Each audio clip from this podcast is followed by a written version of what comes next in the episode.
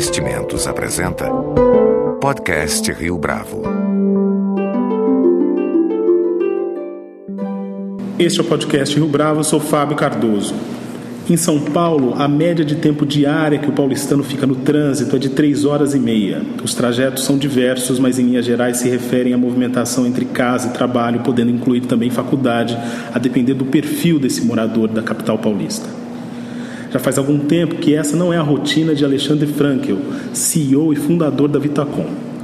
Falando nisso, aliás, a ideia de conceber uma startup no mercado imobiliário teve, desde o início, como um dos principais motivadores a proposta de reinventar a vida das pessoas na cidade. Alexandre Frankel, o CEO da Vitacom, é o nosso entrevistado de hoje no podcast Rio Bravo. Alexandre Frankel, é um prazer tê-lo aqui conosco no podcast Rio Bravo. Prazer é todo meu, uma grande honra estar aqui na Rio Bravo e poder conversar com, você e com seus ouvintes. Muito obrigado. Alexandre, nos livros Como Viver em São Paulo Sem Carro, de sua autoria em parceria com o jornalista Leão Serva, há uma espécie de manifesto tratando de que é possível sim viver numa grande cidade sem carro. Você não acredita que essa visão está muito relacionada a uma ideia utópica, levando em consideração as características e o perfil de quem trabalha, estuda e vive em São Paulo? Eu sou prova viva de que não. Eu abandonei o carro e garanto que a minha vida é infinitamente melhor. Mas a ideia aqui não é fazer um, um terrorismo, ser radical contra o carro. Eu acho que o problema é quando a pessoa se torna uma escrava no dia a dia e a sua qualidade de vida é prejudicada de forma extrema pelo uso do carro, a ponto de ficar 3, 4, 5 horas dentro de um veículo na sua vida. Isso representa 45 dias por ano dentro de um carro. Isso, na minha opinião, é uma insanidade. Então, acho que o ganho desse incentivo de não uso ou não obrigatoriedade do carro é muito grande. E aí vai um segredo acho que as pessoas podem fazer alguns pequenos trajetos, algumas pequenas modificações na sua vida em que o ganho, a qualidade de vida, a convivência com a cidade, com outras pessoas é gigantesca. Então, por exemplo, levar os filhos à escola a pé, é, ou de transporte público ou de carona, uma, duas, três vezes por semana, e isso é incrível. A gente percebe que a pessoa passa a melhorar o humor, porque ela não se irrita tanto no trânsito, ela conhece novas pessoas, ela entende a cidade, ela entende tendências, ela se diverte mais. E isso faz com que a gente tenha uma cidade melhor e a pessoa tenha um ganho de qualidade de vida assim extremo. Daí, em 2009, quando você decide fundar a Vitacom, o momento na economia brasileira não era necessariamente favorável, ainda que o Brasil não tivesse sido atingido frontalmente pela crise dos subprimes nos Estados Unidos. Eu gostaria que você contasse para a gente como é que foi fundar a Vitacom naquele instante e em que medida essa visão de uma nova proposta da cidade serviu para calibrar o produto que você estava oferecendo. Olha, foi assim, em 2009 realmente foi, foi um momento bastante desafiador e eu reclamava, falava que a gente criou a empresa durante uma crise, mas vendo agora essa última do triênio 14, 15, 16, parece que foi uma marolinha de verdade, isso que é o mais engraçado. Mas era um momento crítico, eu tinha acabado de ocorrer o crash americano, as empresas do meu setor no Brasil estavam altamente capitalizadas, tinham acabado de fazer o IPO, acessado o mercado de capitais, foram 20 IPOs, que também era algo bastante agressivo e incomum para um mercado do tamanho do brasileiro. E como bom empreendedor, aquilo que a gente mais escutava é você é louco, isso aí não vai dar certo, você não tem como competir.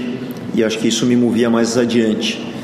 E enfrentamos aquela crise de 2009, a empresa nasceu em crise, pegamos anos maravilhosos desde então. Em 2014 o mercado inverteu e aparentemente agora em 17 e 18 a gente começa um novo ciclo que parece que vai ser bastante consistente. Existe uma, um otimismo pairando no ar e um, uma empolgação extrema da nossa companhia. E a gente já vê uma movimentação grande do crédito, de investidores de private equity. Então estamos realmente muito empolgados aí com essa, essa nova onda que se forma. Essa consistência de 17 e 18, no que ela difere daquele período de 2012 a 2014, por exemplo? Acho que existe um conservadorismo muito maior por parte, principalmente das instituições de crédito, que começam a voltar, voltar agora com muita força. Essa semana foi engraçado que fazia tempo que, que algumas instituições não ligavam e, e ligaram quatro, cinco, seis de uma vez só. Então, aparentemente, o crédito está voltando, o crédito vai voltar para o mutuário, para o comprador final. E eu acho que existe um conservadorismo, as pessoas ficaram um pouco mais educadas em relação às instituições de crédito para com as empresas, as empresas com os seus compradores, e acho que isso torna o mercado mais saudável. E muito menos concorrentes também, alguns players que fizeram um, um jogo que não foi adequado para sustentar durante esse período de tempestade. É, alguns deles já não estão mais no mercado, estão praticamente mobilizados. Então a gente enfrenta aí um mercado com menos concorrência, ou pelo menos uma concorrência muito mais equiparada, mais justa. O movimento que esses concorrentes fizeram foi agressivo demais na sua avaliação? Se eu diria agressivo, às vezes eu diria que tiveram alguns erros estratégicos na tomada de decisão. Alguns erros clássicos foram, por exemplo, a expansão geográfica, que realmente para o nosso setor é algo não favorável. Não existe um ganho de escala real e muitas pessoas falam em perda com a escala, ou seja, a empresa ela não ganha eficiência, não ganha lucro, mas ela, ela acaba perdendo controles e a gente viu isso diversas vezes no setor. O management estava totalmente desalinhado em termos de incentivos e que também não eram pessoas provenientes do setor imobiliário. Então, acho que essa somatória de fatores, mais a tempestade perfeita da combinação de juros, de, de estagnação da economia, fizeram essa, esse movimento. Mas quem sobrou, quem está aí, vai agora colher realmente um, um bom momento do mercado. Uma das principais características dos empreendimentos da Vitacom está vinculada à proposta de trabalhar com desenhos de espaços inteligentes. Quais são as referências adotadas para o desenvolvimento dessas propostas, Alexandre? Legal, um dos nossos pilares é a mobilidade, que a gente falou um pouquinho de você viver uma cidade sem o carro obrigatoriamente e tem um grande valor da nossa companhia que é o design. E quando a gente fala em design, não são só fachadas bonitas, isso também é importante, mas a gente pensa no design da vida da pessoa, no design dos espaços. Então, uma vida mais prática, em que as coisas aconteçam de uma forma muito mais simples, descomplicadas, mais baratas. Eh, e daí entra o design dos espaços, em que a gente consegue prover uma qualidade, uma qualidade de vida equivalente a espaços maiores num espaço menor. Então, nós estudamos, por exemplo, barcos, nós estudamos aviões como, como inteligência de espaços. Isso faz com que exista uma otimização de móveis inteligentes, de cada espaço ele é bem utilizado e o prédio como um todo ele passa a fazer parte do apartamento da pessoa. Então, em outras palavras, ela pode viver em 10 metros quadrados, mas ela mora em 2 mil metros quadrados, porque ela conta com toda uma estrutura em que ela não precisa ter ela própria. Então nós temos, por exemplo, uma sala compartilhada em que ele pode receber os amigos, uma sala de jantar que talvez ele use duas vezes na vida dele. Ele vai poder compartilhar com outras pessoas. Ele vai ter um espaço de ferramentas compartilhadas, então ele não precisa armazenar coisas dentro do próprio apartamento. Ele convida os amigos no, no lounge e ele não precisa também ter uma sala de jantar ou uma sala de, de estar gigantesca. Então esse design de espaços, pensar de forma inteligente e eficiente, é muito, muito forte no nosso DNA e tem inspirações diversas de outros países, de outras culturas, mas eu acho que o brasileiro tem uma cultura muito própria que tem que ser respeitada. E eu diria que hoje o Brasil, eh, particularmente, nós estamos dando aula lá fora de como essa vida compacta é mais eficiente. Nós tivemos que inventar por uma questão de poder aquisitivo, uma questão de uma cidade caótica como São Paulo. Eh, então essa necessidade faz com que nós sejamos hoje considerados uh, top of mind ou, ou, líderes desse segmento de inteligência do espaço e de repensar o, o setor imobiliário.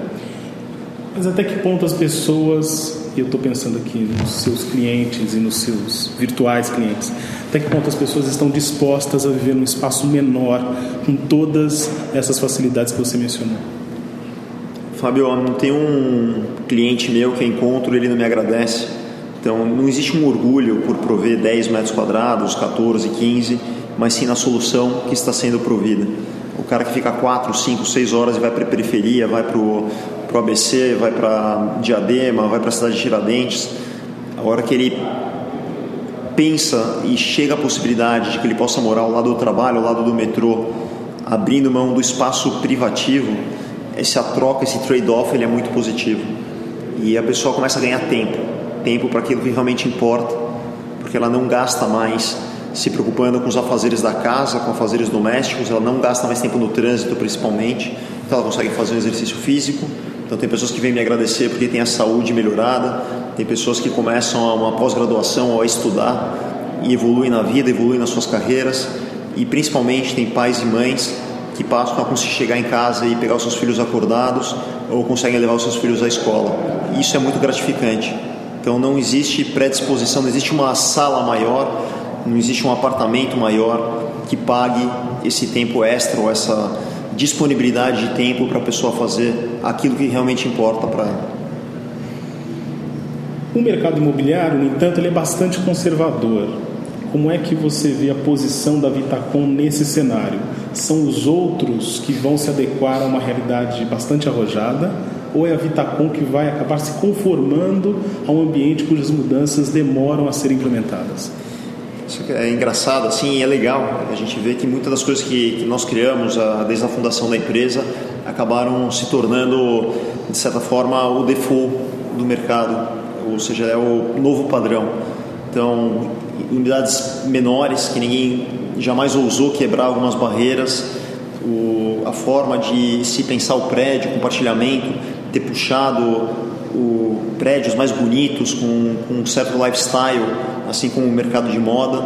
Então isso a gente viu acontecendo ao longo dos anos, muita gente veio atrás é, e isso é muito bom. Agora tem todo um futuro que nós enxergamos pela frente, que está atrelado principalmente à tecnologia. Nós temos agora uma parceria com a Intel e com a IBM e nós estamos acreditando que os prédios hoje eles tendem a ser muito mais uma plataforma de desenvolvimento, uma plataforma aberta, como se fosse um celular em que várias empresas vão prover tecnologias e soluções em vez de fazer app para o celular, elas vão fazer app para os prédios. E a gente começa a ter uma plataforma tecnológica e principalmente que as pessoas possam mudar ao longo da sua vida. Então, uma não imobilização. O mercado imobiliário começa a ser um mercado, de certa forma, contra a imobilização. Então, acho que aí vem uma próxima grande revolução. E muitas pessoas que vêm falar com a gente, principalmente empresas de fora, eles começam a enxergar a Vitacom não mais como uma empresa do mercado imobiliário. É muito engraçado isso, que eles falam, mas você não é uma empresa do mercado imobiliário, o teu produto é tijolo, mas nós estamos criando alguma coisa que é um híbrido entre serviço, entre tecnologia, entre um novo posicionamento e, talvez isso tenha aí uma disruptura grande que deve acontecer nos próximos meses, eu diria. As pessoas a médio e longo prazo vão continuar comprando imóveis no Brasil? Eu acho que, de certa forma, não vão mais comprar no mundo inteiro. Então, existe ainda uma cultura de raiz, uma cultura latina de muitas vezes querer ter o imóvel. Acho que isso está sendo quebrado, esse paradigma está sendo quebrado ao longo do tempo. Olha que interessante, São Paulo, por exemplo, ele chegou a ser 85% dos imóveis eram alugados no começo do, do século e esse percentual foi diminuindo, ele chegou a bater 20, 25% e hoje ele já ultrapassou de volta a casa dos 30 e poucos por cento. Ou seja, um terço da população de São Paulo não tem imóvel próprio. E esse fenômeno do não ter mais, que vale para vários mercados, então para não ficar chovendo no molhado, mas carro, apartamento, hotel, casa de praia, gravata, são várias coisas que a pessoa não tem mais e ela está compartilhando de alguma forma. E o apartamento é muito parecido.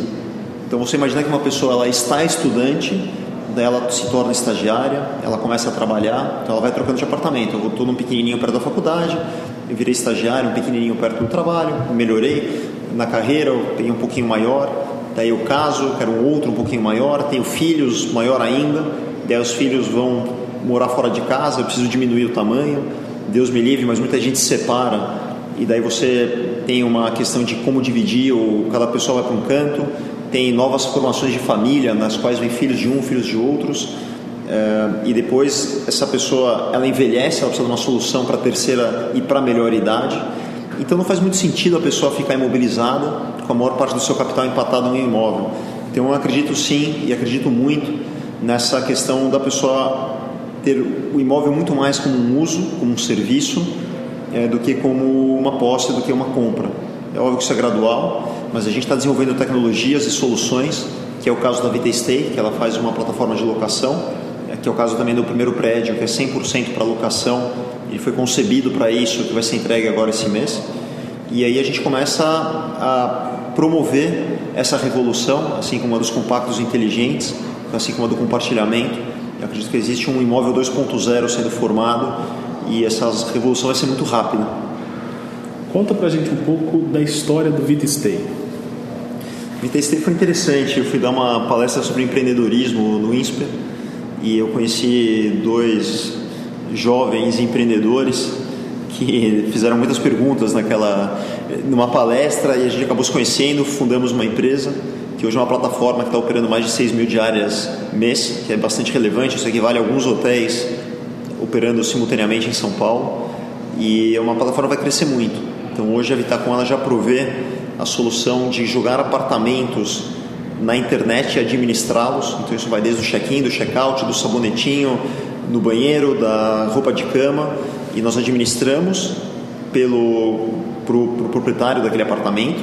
Então nós temos dois clientes, um que é o proprietário do, do apartamento, que ele busca a melhor rentabilidade e daí nós temos um algoritmo que busca sempre as melhores condições, os melhores preços em toda a internet. A gente usa todos os canais de distribuição. Então, para o dono do apartamento, máxima rentabilidade. Nos preocupamos com tudo, com manutenção, com os pequenos detalhes.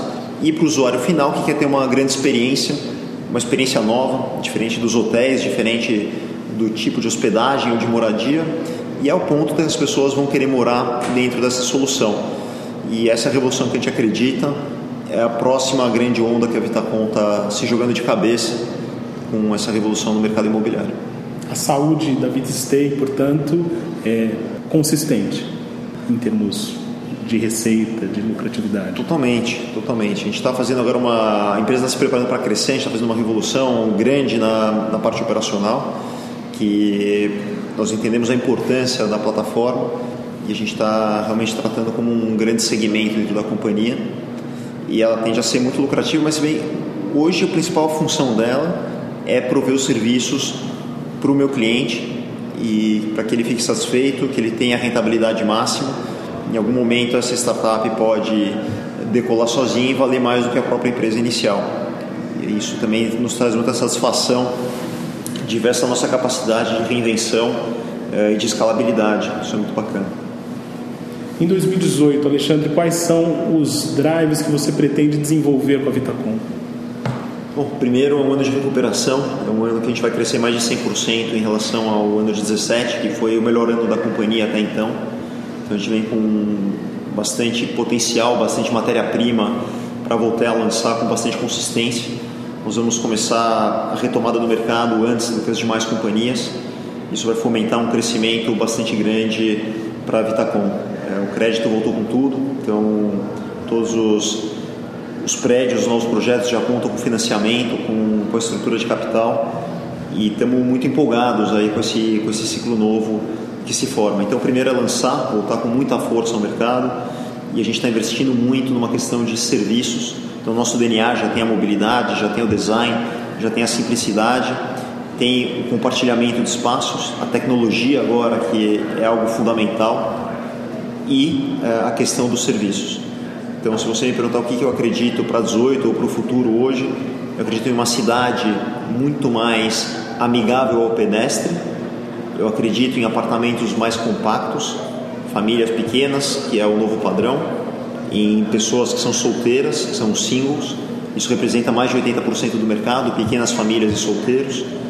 Eu acredito em tecnologia embarcada, então essa tecnologia vai chegar muito forte dentro do setor imobiliário, dentro dos apartamentos e acredito muito também na questão dos serviços. Eles vão revolucionar ao ponto de que a gente vai ter um apartamento na nuvem, que esse é o conceito que a Vitacom acredita em prover apartamentos na nuvem.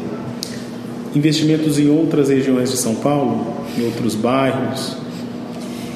Incrível, não sei propositalmente, mas também por um, uma questão de, de princípios e ter se mantido fiel a a nossa ideia de, se, de ficar na Praça de São Paulo eu reduziria a nossa atuação a não mais do que 10 bairros de São Paulo. E isso, graças a Deus, foi uma decisão muito acertada. Primeiro, pelo controle geográfico, controle de custos, controle da qualidade do nosso produto.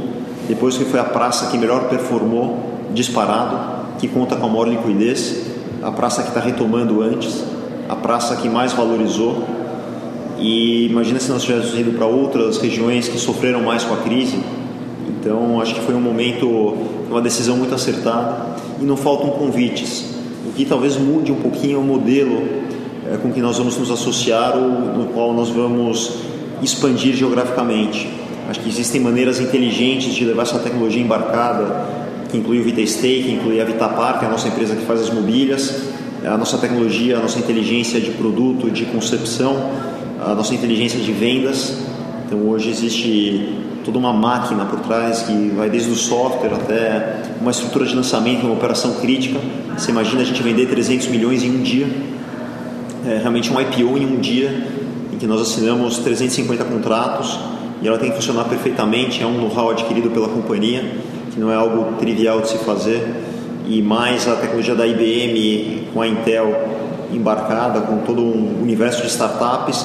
Então a gente entende que talvez essa plataforma toda possa ser de alguma forma associada ou juntada a companhias fora de São Paulo para que tenhamos um, uma espécie de uma franquia da Vitacom rodando ao longo do país. Então é uma ideia que, que nós estamos trabalhando, que deve acontecer de um, em um horizonte próximo, mas não no mesmo erro que cometeram no passado de, outras, de empresas locais ou de São Paulo que acharam que poderiam fazer América em outras praças e não é bem assim. Existe todo um know-how regional, existe uma diferenciação de produto, precisa se conhecer regras, precisa se conhecer o cliente consumidor e a gente não quer cometer os mesmos erros. Existe, existe gente e empresas muito mais competentes para fazer isso, mas com certeza a gente pode contribuir com uma série de fatores e de ideias para performar melhor e aumentar também o nosso, a nossa penetração e a força da nossa companhia. Alexandre Franca, muito obrigado pela sua participação, pela sua entrevista aqui no podcast Rio Bravo. Ótimo, eu que agradeço. Queria aproveitar esse finalzinho aqui para dar uma mensagem de otimismo aí para vários empreendedores e executivos que nos escutam. A economia está melhorando de uma forma muito consistente. O ano passado foi o melhor ano da, da Vitacom, da companhia, em termos de vendas e em termos de VGV lançado, de projetos.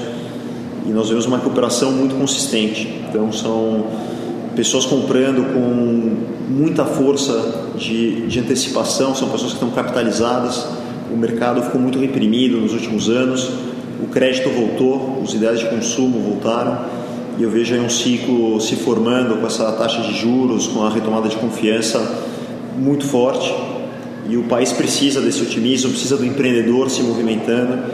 Nós somos a locomotiva do país, a locomotiva das cidades Precisamos ir pelo exemplo, acreditar, apoiar o nosso novo líder que vai ser eleito esse ano, com otimismo, com força e desejo um excelente, grande 2018 com sucesso e prosperidade. Obrigado pela oportunidade.